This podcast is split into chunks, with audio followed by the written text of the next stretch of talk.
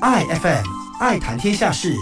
豪言壮语。早安，各位听众，欢迎收听豪言壮语，我是时事评论员戴泽浩律师，为您剖析一周来有族同胞对时事的看法。上个星期在有族圈子热议两大课题，第一是有关财政预算案，第二只是持续发酵的以巴冲突相关课题。今年的财政预算案在国语圈子中比较中规中矩，很多政府下放的援助，如援助金、持续的补贴、公务员的花红等等，有族同胞都不是很感冒，因为自纳吉时期就开始了这些援助政策，已经。觉得不是很新鲜，而新增的资金盈利税、奢侈税和减少高收入家庭补贴等政策，主要还是针对高收入家庭，不怎么影响大多数有族同胞，所以都没很在意。反倒是销售税 SST 由原本的六八仙提高至八八仙，但不包括饮食和电讯，引起了多数有族朋友的关注。国家需要资金，而调高税务虽然不舒服，但普遍上还是可以被接受的。但政治上，很多游族同胞认为，之前因西蒙提及消费税增加人民负担，导致人民活在水深火热之中。如今真实活在水深火热之时，却反其道而行，增加 SSD 的税收，是非常矛盾的做法。这已经是变相认为之前指责六八仙的消费税的种种炒作，纯粹是政治行为，而不是巩固经济。有更多人，包括有族以及华商相关组织，既然政府调高 SSD，又实行 e invoice，